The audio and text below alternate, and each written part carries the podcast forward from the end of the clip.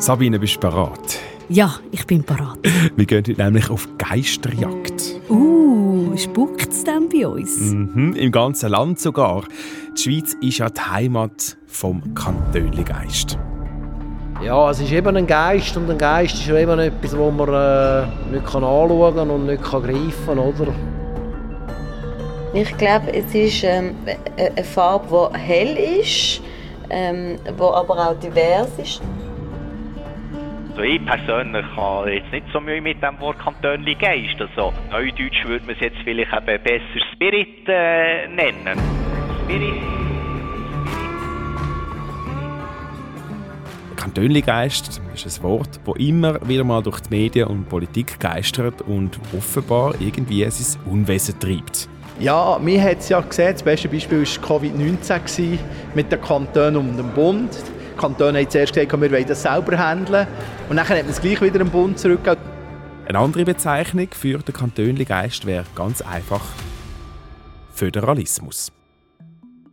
Und damit herzlich willkommen zum Durchblick. Heute zum Thema Kantönligeist. Die Eigenbrötlerei der Kantone ist schon so eine typische Schweizer Eigenart.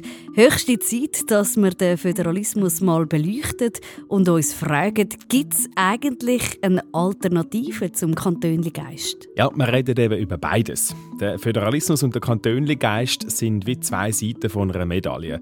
Und zu der gehören sogar noch mehr Begriffe, wie mir Trael Freiburghaus erklärt hat. Sie ist Doktorandin an der Uni Bern und forscht intensiv zum Föderalismus. Ja, wir können einfach sagen, so die Begriffe wie Flickenteppich, Kantönligeist, das ist etwas, wo, wo vielleicht auch ein bisschen Gegnerschaft vom Föderalismus manchmal eben wirklich auch braucht, um so ein bisschen eben verlächelnd unterwegs zu sein. Wohingegen, wenn wir so einen neutralen, objektiven Begriff brauchen dann wäre es wirklich der Föderalismus. Und der Föderalismus wertet nicht. Für das sind die Unterschiede, die es gibt zwischen den Kantonen, sind gewollt sie im Begriff sind so vorgesehen und das ist nicht etwas, wo im Unterschied zum Kantönligeist der Begriff Föderalismus wird darüber spotten ganz, ganz im Gegenteil. Ja, die Forschung zum Föderalismus, die eben zum Beispiel Trail Freiburghaus betreibt, die ist nicht so eine einfache Sache, wie sie weiter ausführt. Es gibt da wirklich zum Föderalismus nur sehr wenige Umfragen, weil es einfach auch immer recht schwierig ist, die Leute zu fragen, wie ist eure Einstellung zum Föderalismus, weil die Leute eben oft gar nicht so ein klares Konzept haben davon. Also wenn man sie dann umgekehrt fragt, könnt ihr uns jetzt kurz definieren oder erklären, was der Föderalismus ist? Und man fragt irgendwo auf der Straße herum, bekommt man ganz, ganz viele Antworten, die nichts mit dem, mit dem Umstand eigentlich zu tun haben das ist wirklich etwas Abstraktes, aber insbesondere auch viel abstrakter als die direkte Demokratie. Da könnten alle sofort sagen, abstimmen, und dann wären wir eigentlich schon mit im Thema. Beim Föderalismus ist das, ist das viel schwieriger für die Leute, das wirklich in Worte zu fassen oder eben mit, mit etwas so direkt in Verbindung zu bringen, wie jetzt Urnen gleich Abstimmung, gleich direkte Demokratie. Eben der Begriff Föderalismus ist etwas Abstraktes, wo in unserem Alltag aber sehr präsent ist, wie wir nachher dann noch sehen. Aber definieren wir doch den Begriff mal zusammen mit der Royal Freiburg aus. Das Einfachste, wie man Föderalismus erklären kann, ist eigentlich, wenn man sich vorstellt, ein Staat, ein Gemeinwesen, das aus mehreren Ebenen besteht. Die Ebenen die dürfen eigene Sachen machen, die haben eine gewisse Autonomie und gleichzeitig auch spielen die Ebenen ganz eng zusammen. Also Föderalismus ist immer beides, Autonomie eben Kantone oder Bundesländer, aber gleichzeitig auch eine Form, wie alle die unterschiedlichen Staatsebenen eben zusammen spielen und Politik zusammen entwickeln. Es gibt Orte in der Schweiz, wo der Föderalismus, eben das Zusammenspiel von verschiedenen Ebenen, ganz konkret wird. Und zwar im Haus der Kantone. Das steht zentral in der Stadt Bern, gerade neben dem Bahnhof. Und dort tauschen sich verschiedene kantonale Stellen aus, koordinieren ihre Prozesse, zum Beispiel im Bereich Sicherheit oder im Bereich Zusammenarbeit von der Kantonsregierungen. Thomas Minger ist stellvertretender Generalsekretär von der Konferenz der Kantonsregierungen. Kernherausforderung jetzt von unserem föderalen System ist eigentlich, äh, es stellt sich laufend die Frage, ob eine staatliche Aufgabe weiterhin dezentral, das heißt auf der Ebene von der Gemeinden oder Kantonen äh, erfüllt werden soll, oder ob äh, allenfalls eine Zentralisierung beim Bund sinnvoller ist. Und da sind eigentlich die Vor- und Nachteile von einer dezentralen Aufgabenerbringung, die sind immer wieder neu abzuwägen. Und die Beurteilung, die kann sich aufgrund von gesellschaftlichen Entwicklungen natürlich verändern. Man muss sich eigentlich bewusst sein, dass eine dezentrale Aufgabenerfüllung, also wenn eine Aufgabe von der Gemeinde oder von der Kanton erfüllt wird, das kann zu unterschiedlichen staatlichen Leistungen führen. Und das ist heute zum Teil weniger akzeptiert, sage ich mal, als das äh, noch vor 50 Jahren der Fall ist Und das führt natürlich zunehmend auch zu einem Harmonisierungsdruck einerseits, wie wir es zum Beispiel sehen äh, in der Volksschule, mhm. wo Kantone verstärkt äh, zusammenarbeiten oder zum Teil auch zu einem Zentralisierungsdruck, wo dann eben der Bund gewisse Aufgaben übernimmt. Ich denke jetzt da zum Beispiel an Sozialversicherungen, an Umweltthemen, Verkehr. Mhm. Aber eine Herausforderung ist natürlich mit der zunehmenden Zentralisierung verlieren Gemeinden und Kantone Gestaltungsspielräume und was wir auch feststellen ist, dass die Aufgabenerfüllung dann tendenziell weniger effizient wird und oft auch teurer. Und vor allem eben das Innovationspotenzial, das ich vorhin angesprochen habe, das bleibt dann auch ein bisschen auf der Strecke, wenn wir Zentralisierung haben. Auf der anderen Seite der Kantone ist ja der Bund, also der Staat. Hast du dort auch nach dem kantönlichen Geist gesucht? Natürlich. Und zwar in der Wandelhalle vom Bundeshaus, also dort, wo unsere Nationalräte und Nationalrätinnen zusammenkommen. Wir haben zwei von Ihnen schon gehört, von der linken Seite und aus der Mitte. Von der rechten Seite, also von der SVP, der Thomas Matter mit seiner Meinung zum Föderalismus. Ja, das ist etwas ganz Wichtiges für die Schweiz. Also die Schweiz ist auch gross geworden im Föderalismus. Äh, es ist wichtig, dass man bürgernah entscheidet. Das heißt, dass man im Dorf Entscheidungen trifft und nicht, dass das zentralisiert ist in Bern, wie es zum Beispiel in Frankreich ist mit Paris, wo Paris irgendetwas entscheidet über einen Dorfbrunnen in irgendeinem kleinen Dörfli. Und das hat eigentlich die Schweiz sehr stark gemacht, der Föderalismus. Und ich hoffe, wir weichen da nicht weiterhin auf. Also er sagt, der Föderalismus hätte die Schweiz prägt. Wie hat sich der Föderalismus in der Schweiz im Verlauf der Geschichte dann entwickelt? Das kann uns eben Rahel Freiburghaus gut beantworten. Sie forscht eben zum Föderalismus an der Uni Bern. Wenn man die Entwicklung anschaut vom Föderalismus, muss man so ein bisschen unterscheiden. Schaut man jetzt Föderalismus an als Autonomie, die Kantone haben, also die Frage von welche Rolle spielen Kantone, in welchen Politikfeldern dürfen sie entscheiden, das ist so ein die eine Frage. Und die andere Frage, die man muss anschauen in der Entwicklung des Föderalismus, ist die, welche Rolle Kantone in der Bundespolitik spielen. Und so für die Frage, eben, in welchen Politikfeldern dürfen überhaupt Kantone entscheiden, kann man eigentlich sagen, dass man seit 1848, also seit unser Bundesstaat gegründet worden ist, dass eigentlich Kantone immer wie weniger sagen haben. Also insbesondere, wenn es darum geht, Gesetze zu machen, sehen wir, dass der Bund, die Bundespolitik, das Bundesparlament immer wie mächtiger wird und Kantone heute zwar immer noch eine grosse Rolle spielen, aber eben im Vergleich zu früher eine viel kleinere Rolle in dieser, in dieser Frage, wer eben Gesetze macht. Man kann eigentlich fast so weit gehen und sagen, seit es den Föderalismus gibt, gibt es auch den Kantönligeist, über die zwei Seiten von dieser Medaille. Ja, das ist schon eine ganz spannende Frage. Also da wäre so ganz falsch, wenn man würde meinen, dass der Kantönligeist das so immer so ein bisschen ver verlächelnde und verächtliche vielleicht auch, wo man, wo man braucht, für den Föderalismus bezeichnen, das ist gar nichts Neues. Also das erste Mal, wenn man so ein bisschen recherchiert, wo, es den Begriff wirklich als Kantönligeist gegeben hat, in der, wo der in den Zeitungen auch auftaucht, ist eigentlich schon in den 1830er Jahren. Und das war dann die Zeit, gewesen, wo ähm, Verfassungsväter in unserem Land haben versucht, das erste Mal einen Bundesstaat zu gründen. Das ist dann gescheitert. Das ist nicht aufgegangen, aber dann hat man eben genau den Begriff vom Kantönli-Geist auch schon so negativ zu, um eben die Leute ein bisschen verlachen, die, immer, die sich ein bisschen gefürchtet haben von dieser Zentralisierung, von dieser Bundesstaatsgründung, die eben lieber wollen, dass Kantone souverän bleiben. Da hat man, hat man immer schon die Leute verlacht für ihren Kantönli-Geist, den sie an den Tag legen. Also eigentlich genau, genau gleiche Verständnis, wie wenn wir heute haben, wenn wir eben über den Föderalismus lachen, ein bisschen darüber lachen, dass jeder Kanton will, sein eigenes Süppli kochen der Kantönligeist, also dass jeder Kanton oder sogar jede Region ein für sich selber schaut, jeder seine Sonderschiene fährt, der trägt ja auch dazu bei, dass der Föderalismus teilweise ein, ein Imageproblem hat. Genau, und das ist besonders in der Corona-Pandemie vorgekommen, ist aber eigentlich nichts Neues. Ja, wenn man sich so ein bisschen in der Covid-Zeit hat umgelost, hat man ja wirklich das Gefühl gehabt, alle Leute haben irgendwie so ein einen Hass auf den Föderalismus oder zumindest äh, haben sie grosse Fragezeichen, weil sie nicht nachkommen, warum sollte jetzt im einen Kanton diese Massnahmen gelten und im anderen Kanton dürfen sie noch einkaufen. Wichtig ist aber da zu sehen, dass die wenigen Umfragen, die wir haben, die schon vor der Corona-Zeit gemacht wurden, dass wir schon dort den Akzeptanzschwund eigentlich gesehen haben vom Föderalismus. Also dass im Unterschied zum Beispiel zur direkten Demokratie, wo alle super finden und dafür sind und stolz sind äh, darauf, haben wir beim Föderalismus immer schon sehr ein Ambivalenz, so ein gespaltenes Verhältnis eigentlich gesehen in der Bevölkerung und insbesondere einen grossen Altersgraben. Also für die unter 30-Jährigen, schon weit bevor all die Diskussion ist aufgekommen mit Corona-Föderalismus und dem Föderalismus der Krise, haben wir gesehen in diesen Umfragen, dass immerhin der Föderalismus insbesondere bei den Jüngeren wirklich einen schweren Stand hat, wirklich ein bisschen einem Imageproblem leidet. Was gibt es dann für Erklärungen, dass der Föderalismus vor allem bei der jüngeren Bevölkerung ein Imageproblem hat? Rahel Freiburghaus hat dann ein paar Antworten parat. Ein wichtiger Grund ist sicher einfach die grosse Mobilität. Heute, wenn man die junge Bevölkerung anschaut, die arbeitet vielleicht in Zürich, hat in Bern studiert oder hat der Freund im Wallis. Ähm, die Schweiz ist für die Leute, für die Menschen, für die jungen Leute zusammengeschmolzen. Sie sind mobil, sie pendeln in der Schweiz herum. Sie sehen nicht ein, was der Sinn sein von diesen Kantonsgrenzen, weil die, die Kantonsgrenzen spielen in ihrem einfach Alltag überhaupt keine Rolle mehr. Sie sind so digital unterwegs, es gibt nicht mehr die Lebensform, wo irgendein Dorf oder irgendein Kanton gekoppelt wäre, sondern es ist so ein sehr globales, ein internationales Verständnis von dieser Generation.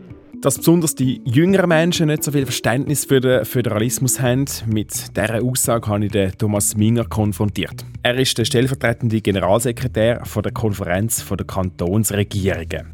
Sie haben 2017 eine Studie veröffentlicht zum Verhältnis der Schweizer Bevölkerung zum Föderalismus. Und dabei ist herausgekommen, eben, je jünger die Befragten sind, desto weniger fühlen sie sich am Föderalismus verbunden.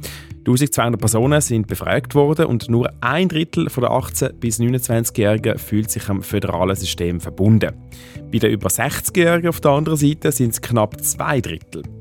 Thomas Minger von der Konferenz der Kantonsregierungen ordnet das mal ein. Da sind eigentlich schon Kantonsregierungen bestrebt, äh, in die Richtung auch wieder äh, stärker aktiv zu werden. Ich denke, der Austausch äh, und auch das, ja, der Dialog gerade mit Jugendlichen, jungen Erwachsenen ist enorm wichtig, dass das System verstanden wird besser und, und eigentlich auch der, der Mehrwert erkannt wird. Wenn ich an das Leben denke von einem Kind, oder? Also man kommt irgendwie in der Gemeinde auf irgendwo in Gemeinde auf die Welt. Man geht in eine Kita, in eine Schule, äh, macht vielleicht beim, beim FC kann man shooten, äh, man geht in einen Jugendkeller, äh, man geht äh, an Kulturveranstaltungen. Also ich würde jetzt mal sagen, die ersten 20 Jahre vom Leben, das sind alles äh, Politikbereiche, die sehr stark in der Verantwortung der Gemeinden und der Kantone äh, liegen, oder?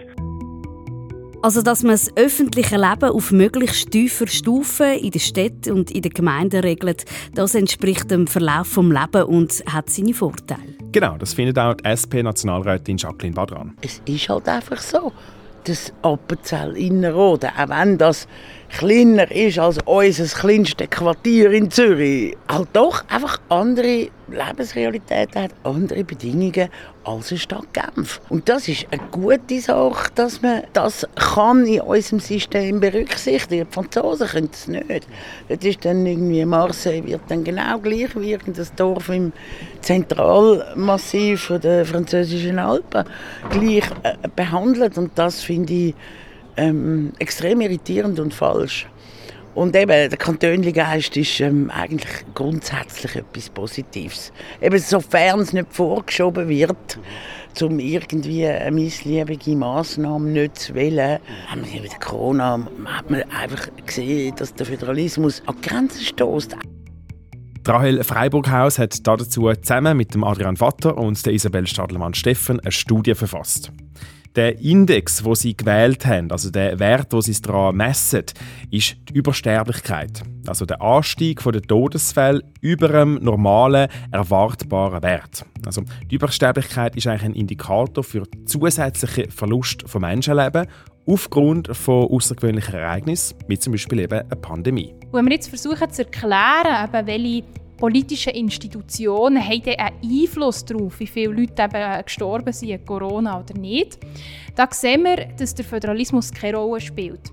Also, dass es föderale Länder gibt, die sehr, sehr gut durch die Krise gekommen sind. Denken wir Australien insbesondere sehr schon, auch eigentlich ähm, auch Kanada weitgehend. Wir haben föderale Länder wie zum Beispiel Belgien oder auch teilweise die Schweiz, die in gewissen Phasen, zumindest vor der Pandemie, eine ganz, ganz hohe Übersterblichkeit hatten. Und in Summe heisst das so viel wie, dass es nicht der Föderalismus ist, der per se dazu macht, dass ein Land eine Krise nicht gut bewältigen kann, sondern es vielmehr darum geht, wie ist der politische Wille, mit dem Föderalismus umzugehen. In Australien hat man es geschafft, hat es eben sich quasi die Bundesstaaten und die nationale Regierung können zusammenraufen und eben in dem nationalen Kabinett wirklich sehr auch weitreichende Massnahmen zu beschließen, wohingegen das in anderen föderalen Ländern wie zum Beispiel Belgien, wo sehr komplex ist mit den unterschiedlichen Sprachregionen und oft so sehr ähm, zerstritten ist, das eben nicht gegriffen hat. Aber da ist ganz wichtig, dass man dann nicht dem Föderalismus-Joke gibt, sondern eben eine Art und Weise, wie die politischen Entscheidungsträgerinnen mit der föderalen Realität umgegangen sind.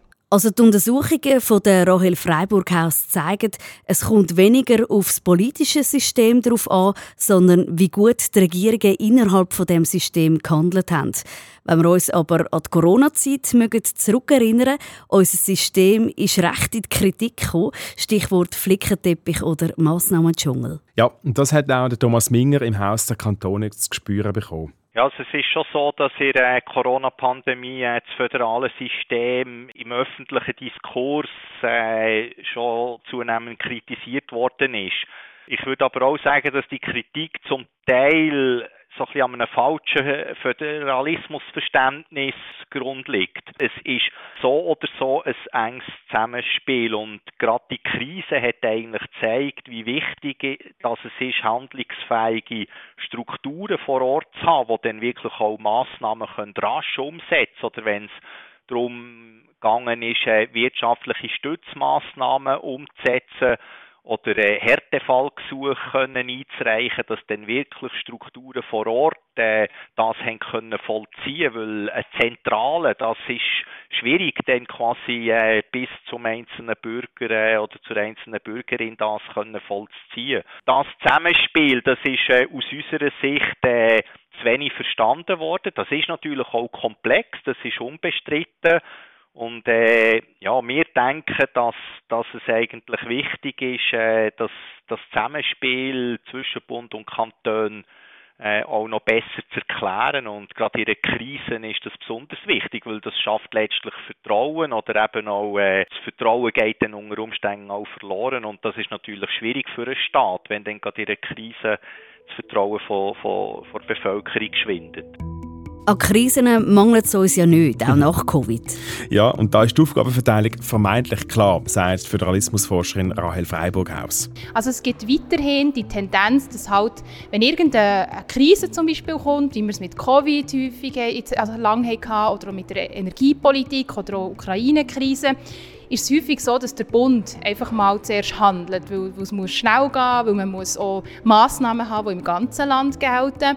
Und das sind also so Faktoren, die dazu führen, dass trotz dieser Bemühungen, die Kantone wieder zu stärken, eben in der Praxis gleich oft eigentlich die Zentralisierung eigentlich dominiert. Gerade der Bereich Sicherheit, den wir jetzt noch genauer anschauen wollen, ist ein Bereich, wo der Föderalismus besonders herausgefordert wird. Bedrohungen jeglicher Art machen ja nicht Halt an der Kantonsgrenze. Bedrohungen von außen sind zu bewältigen, aber auch Gefahren von innen. Trail Freiburghaus nennt da ein paar Bereiche. Ja, also Justiz, ähm, Polizei, aber auch zum Beispiel Strafvollzug sind typische Beispiele, wo die Kantone nach wie vor am Drücker sind. Also dort sind sie wirklich die Ebene im Staat, die die relevanten Gesetze macht, die die auch vollzieht.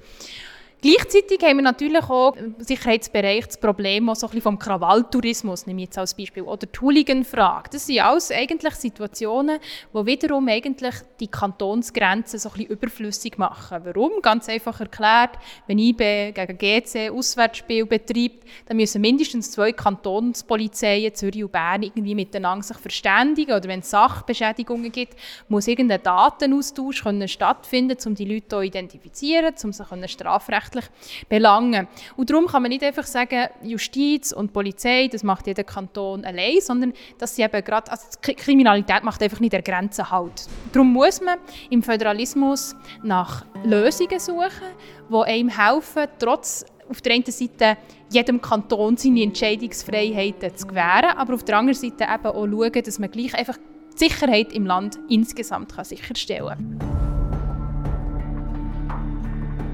Was auffällt, Nationalrätinnen und Nationalräte, die ich zum Thema Föderalismus und Kantönligeist befragt habe, sind fast durchwegs positiv gestimmt. Für sie gibt es eigentlich keine Alternative, kann man sagen. Zum Beispiel der Alfred Heer von der SVP.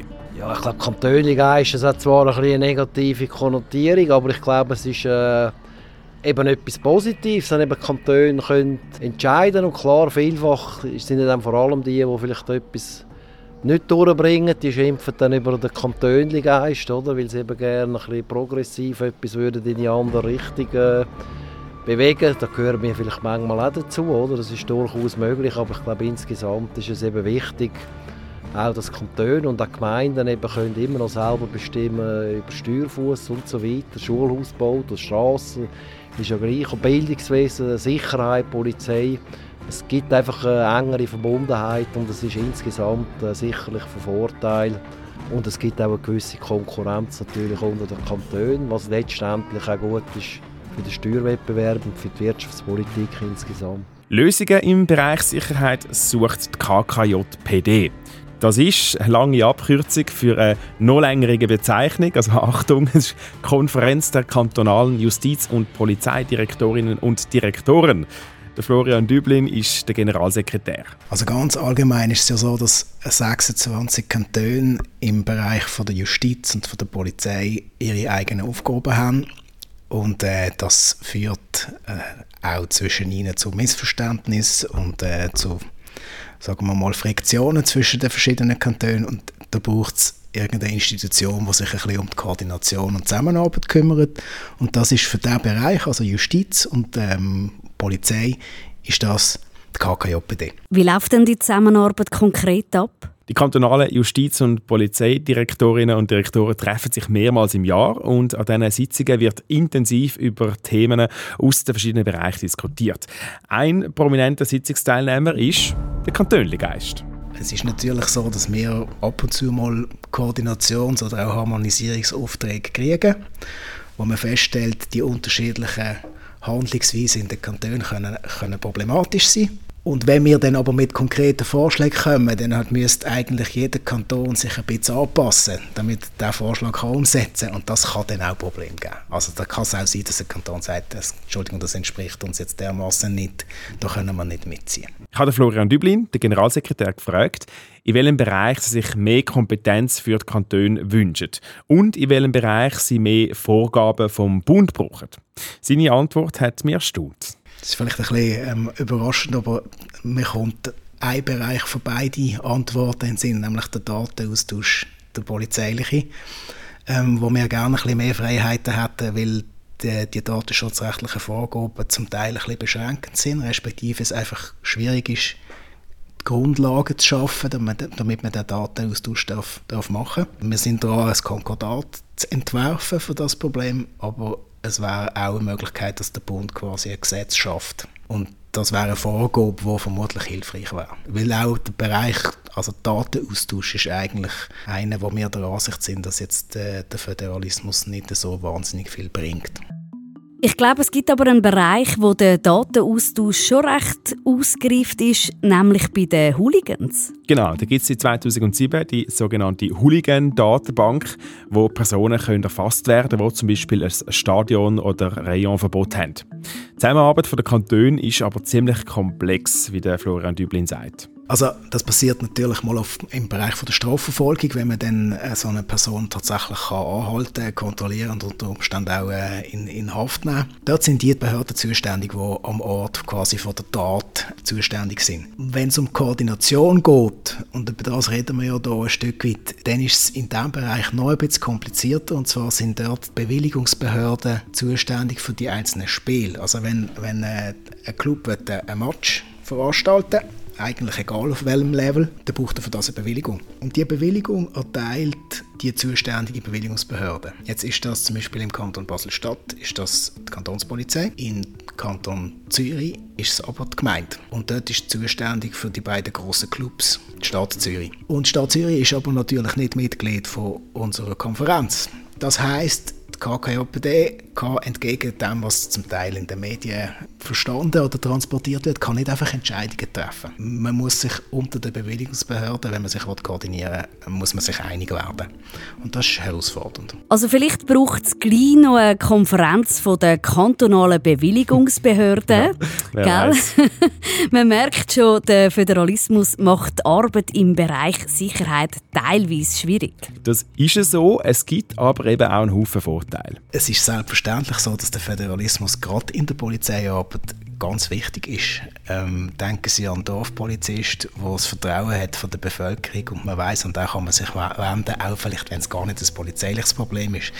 Ähm, die Polizei in den Kantonen, in den Gemeinden spürt die Leute, kennt die Leute, weiß, wie die Quartiere funktionieren in der Stadt, weiß, wie die ländliche Bevölkerung tickt und das ist ein riesen Vorteil. Das könnte man nicht zentral organisieren, da bin ich sehr überzeugt davon.